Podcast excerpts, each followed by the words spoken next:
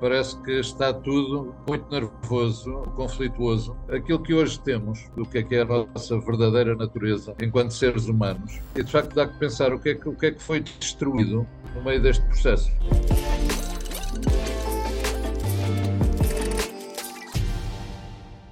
Olá, bem-vindos à série do Brands Channel dedicada aos comentários e reflexões dos embaixadores e membros da Brands Community, agora com um novo nome em português, precisamente Dar que Pensar, e com uma nova periodicidade de 15 a em 15 dias.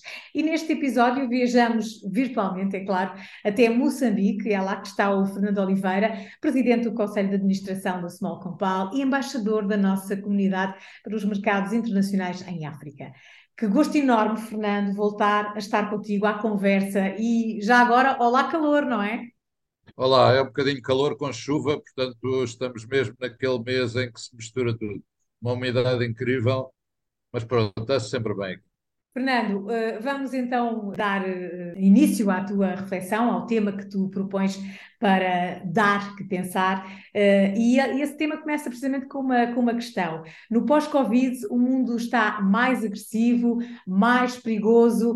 Que resposta é que podemos encontrar naquilo que foi a tua reflexão? Aquilo que, que me estava a chocar de cada vez que via as notícias era que parece que está tudo. Uh muito nervoso, muito conflituoso. Uh, nós temos agora uma guerra na Europa que já não me lembrava há alguns anos.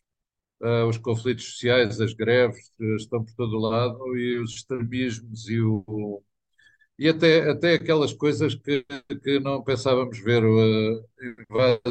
invasões de, do Capitólio em Brasília e deu uma ideia que nós estamos a ficar muito nós e o eles, e, e, isso também é exacerbado nas redes sociais. Eh, as pessoas praticamente não conversam, as pessoas agridem-se.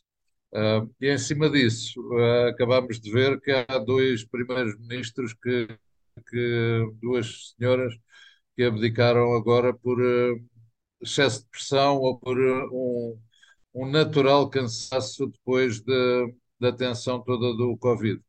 Uh, e, portanto, isso, obrigou-me a pensar um bocadinho e também uh, a ver aquilo que, que aconteceu aqui, por exemplo, na educação. As crianças andaram dois anos praticamente sem ir à escola, a ler fichas que, que enfim, uh, não tinham acompanhamento nenhum. E, portanto, aqui teve esse reflexo grave também na, na educação e no atraso. E nós, eh, aquilo que conseguimos perceber era que por aqui não tanto, mas na Europa o Estado ia resolver tudo, não é? Ia, ia chegando e agora se a gente precisar de qualquer coisa tem mais uns trocos para, para comprar o pão, tem, há subsídios para isto, subsídios para aquilo. E, e dá a ideia que o Estado, uh, a cada novo problema que aparece, vai tapando com mais dinheiro. Isso não é só em Portugal, isso acontece em vários sítios. Aqui em Moçambique não acontece, mas uh, está-se a ver por todo o lado que os governos já não aguentam uh, a contestação e, portanto, assim que começa a haver uma pressão qualquer, atiram dinheiro para cima do problema. E eu acho que esse é outro problema, porque eu sinto que tenho um contrato uh, com as gerações que me seguem e, portanto, sinto que não devia estar a gastar mais do que aquilo que produzo, uh, porque senão estou a retirar aos, aos meus netos. E acho que isso está a acabar, porque os níveis de dívida e os níveis de intervenção do Estado são de tal maneira que dá a ideia que não importa para resolver o problema do próximo fim de semana, a gente emite dívida há 30 anos. Isso é de facto um problema e tem a ver com este nós e eles e tem a ver com eh, somos cada vez mais nós, os pequeninos que estão hoje vivos, eh, que têm inimigos por aí fora, eh, mas também já não ligam às gerações futuras. Eu acho que isso é, é claramente um problema. E voltei a reler partes de, de um livro muito interessante que é o Sapiens, e o Sapiens demonstra, demonstra, ou pelo menos é a tese, de que no início as diferentes espécies humanas tinham habilidades diferentes. E a do Homo sapiens nem sequer era ser mais forte. Uh, e, portanto, como é que a espécie que não era mais forte num mundo que era visivelmente mais agressivo, mais difícil, como é que ela sobreviveu? E sobreviveu essencialmente, e por comparação com o Neandertal, que era uma espécie mais forte e que, e, e que criava uh, pequenas sociedades bastante coesas. Enfim, só se consegue caçar com coesão numa sociedade, e isso, isso era verdade. Mas era, sobretudo, feito à base das pequenas histórias e da realidade que as pessoas partilhavam. Então, a tese dele é de que o Homo sapiens foi a primeira espécie que conseguiu transformar uh, a linguagem em imaginação uh, em abstrações e com base nisso criou modelos de sociedade. E então passaram das, das pequenos agrupamentos de centenas de pessoas para milhares e depois para milhões de pessoas. E, portanto, aquilo que hoje temos, que são as sociedades em que vivemos e que tratamos como reais e naturais, elas são, na verdade, um produto da nossa imaginação. Começamos, ou, enfim, há, há sociedades em que é muito forte a religião, que em boa parte é criada. As fronteiras não existem na natureza, mas os homens criaram. Uh, criaram a partir daí os Estados, uh, criaram uma coisa para, para se orientar que chamam justiça. Nada disto existe na natureza, nada disto está escrito uh, na pedra em lado nenhum mas foram coisas que foram criadas, imaginadas e que depois as pessoas se juntaram nessa crença coletiva. A maior de todas é naturalmente o dinheiro, não é? Porque esta dá a ideia que supriu uma quantidade de problemas da sociedade e o dinheiro é de facto uma realidade inventada bastante curiosa, até porque a gente tem, tem papéis que não servem para nada, a não ser para tudo, que é, precisamos mesmo deles para comprar coisas. E, e, portanto, nós temos esta, estas realidades partilhadas e eu depois gostava de voltar a, a perceber o que é que aconteceu às pessoas quando saíram do Covid ou quando entraram lá, de livre vontade, e o que é que isto, o que é que isto lhes fez à cabeça. E, portanto, demos cabo da imaginação das pessoas, demos cabo da esperança das pessoas, em nome de matar um bicho que ninguém viu, mas que existia de facto e que, que tinha os seus perigos mas achámos por bem fazer tábua rasa de tudo o que era a natureza do, do homem, que era uma natureza relacional. Uh, e, portanto, deixámos de nos relacionar, deixámos de falar uns com os outros e deixámos, sobretudo, de ter este sentimento que aqui em África é muito grande, que é, chama, aqui chamam-lhe o Ubuntu, que é o eu sou porque nós somos. Eu só faço sentido em sociedade e a sociedade só faz sentido comigo.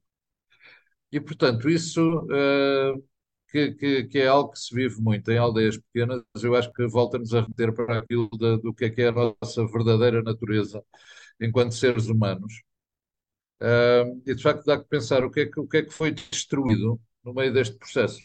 Apareceu-me à frente um estudo uh, feito na América com, com várias dezenas de, de adolescentes, em que, de facto, as conclusões é que o que isto foi, foi, foi grave Uh, porquê? Porque estudaram uh, adolescentes e, enfim, um grupo perfeitamente uh, comparável com o outro que estudaram depois, antes do Covid. E, portanto, estavam a fazer estudos sobre doenças mentais em jovens até 2019.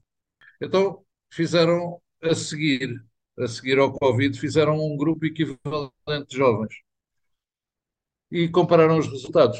Bom, e os resultados são absolutamente assustadores.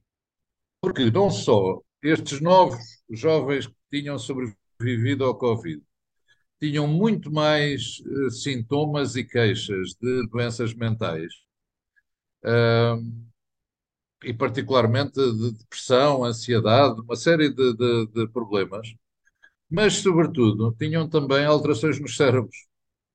E, portanto, uh, aquilo que, que, aconteceu de facto, fisiologicamente, foi que houve danos neurológicos. Uh, as pessoas saíram do Covid, que foi uma coisa que demorou dois anos e toda a gente achava que era uma, uma conversa normal, mas saíram dele como se tivessem acabado de passar por um trauma profundo. Uh, como provavelmente as pessoas que estão agora a sair dos terremotos na Turquia e na Síria estão a sair por traumas profundos. As pessoas que saíram de guerras passam por traumas profundos. E estes jovens, que tinham apenas passado dois anos numa. oh, o novo normal, parecia uma coisa até engraçada de se discutir, mas estes jovens saíram de lá mais doentes e com os cérebros mais velhos. Isto arrepia um bocadinho, e eu creio que, que convoca também a, a ciência, convoca as comunidades científicas a estudarem um bocadinho melhor isto e talvez fazerem alguma ligação entre isto e aquilo que foram as políticas de saúde pública e a perceber exatamente que conselhos é que dão aos governos quando tiverem a próxima pandemia ou quando tiverem a próxima crise. E eu acho que, que aqui, provavelmente, vamos chegar à conclusão de uma boa parte das razões para nós estarmos agora, e se calhar ainda durante algum tempo, num clima de conflitualidade tão grande como este, é capaz de ter a ver com as escolhas que fizemos há dois anos. E eu aqui, a, a ligação que fazia com, com, a primeira parte do que falámos, tem a ver com isto, é que a própria democracia também pressupõe uma aceitação de uma coisa imaginada, não é? Pressupõe que eu vou abdicar daquilo que eu acho bem para, para aceitar aquilo que os outros acharem bem. Ou que um conjunto maior acha bem, não é?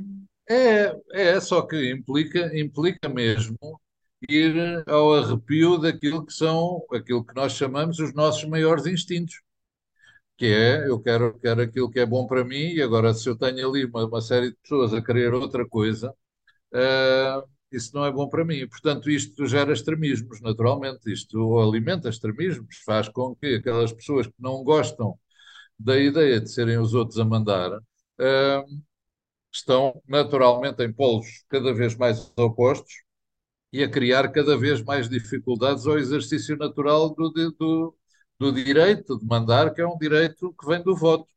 Mas como o voto também não existe na natureza e é tudo inventado, é nestes momentos que a gente vai buscar a nossa verdadeira natureza, que é, então, mas afinal, nós somos um ser que gosta dos outros, de se relacionar com os outros e, portanto, numa aldeia vai ter que aceitar aquilo que toda a gente decidir ou eu vou lutar até à última pelas minhas convicções e, olha, uh, seja o que for para o resto da sociedade. Eu acho que a democracia é aquela coisa tão frágil, tão, uh, tão exemplificativa daquilo que foi a evolução da humanidade, que é passar de, de, de um convívio para uma coisa que nós temos que criar e criar todos os dias e alimentar todos os dias, porque se não alimentarmos, ela é frágil e ela não vai resistir. Um, e, portanto, esta, esta história, que é a história da democracia, que é uma história inventada uh, também pelo ser humano, acho que precisa também ser repetida todos os dias. E precisa de ser repetida também da próxima vez que houver uma certeza absoluta de que estamos a fazer uma coisa pelo bem de todos. E é bom, é bom que se perceba que às vezes as decisões não é por terem boas intenções que, que acabam por gerar bons resultados. Exato, ou que não há consequências quando se, mesmo quando se pensa que, está, que se está a ter uma boa decisão, não é? Naturalmente, naturalmente. Não, como se costuma dizer, não há almoço a borla. E neste caso. Alguém me dizia que não há bela sem senão. Também é verdade, naturalmente. E eu acho que, que este tipo de, de, afirmações de poder que às vezes vêm quando, quando há crises. Precisa de ser muito bem ponderada e precisa de haver muito mais apoio da, da ciência para perceber esta, esta coisa frágil que é o ser humano. Uh, porque senão coletivamente arriscamos todos a uma destruição, não é? Porque já estamos a discutir os temas da, do ambiente e aquilo que fizemos ao ambiente, naturalmente, e vemos-lo todos os dias mas ainda não discutimos aquilo que estamos a fazer a nós próprios e o que é que esta sociedade e este modo de governo, este modo de, de, de aceitar o outro, implica para a nossa saúde mental. Uh, e acho que, acho que tem que ser feito. Fica, fica pelo menos. Fica... É o luto. É, é. é, se quiseres, o luto, o luto desta, deste grande trauma coletivo uhum. uh, tem que ser feito depois de percebermos o que é que aconteceu. Uh, e aí acho que ficaremos todos em paz. Mas até lá, eu acho que ainda vai haver aqui muitos resquícios desta, desta agressividade que ficou. Fernando, eh, apetece-me eh, passar já à sugestão de leitura, até porque, como tivemos que colocar esta reflexão aqui em pouco tempo. Sim. Não, isto é, obviamente, isto não é. Eu acho, eu acho que não existem pensamentos isolados, o que existe é uma partilha de coisas e nós vamos buscar bocadinhos onde for. E, e, e neste caso, nesta conversa, o primeiro bocado que fui buscar é, é um livro de Sapiens, que é, que é um livro de facto enfim, muito bem feito. Acho que, acho que conta muito bem, de forma, de forma simples, uh, a história da humanidade. Tem as suas Uhum. teses, obviamente. É, é, é bonito e vale a pena. Muito bem. Recomendo. E fica aqui recomendado a todos os nossos membros da comunidade e aos nossos, aos nossos seguidores. Fernando, muito obrigada por este teu contributo. Uh, um beijinho muito grande de Lisboa. Foi muito bom também ter-te de volta a estes pensamentos. Até breve. Até breve, pois é. Obrigado. Obrigada, obrigada eu. Para si que nos segue ou só agora chegou ao nosso canal, não se esqueça de subscrever o Brands Channel, de ativar as notificações para ficar a par das nossas estreias e dos nossos conteúdos. Acredite que são de excelência. Fique bem e obrigada pela preferência.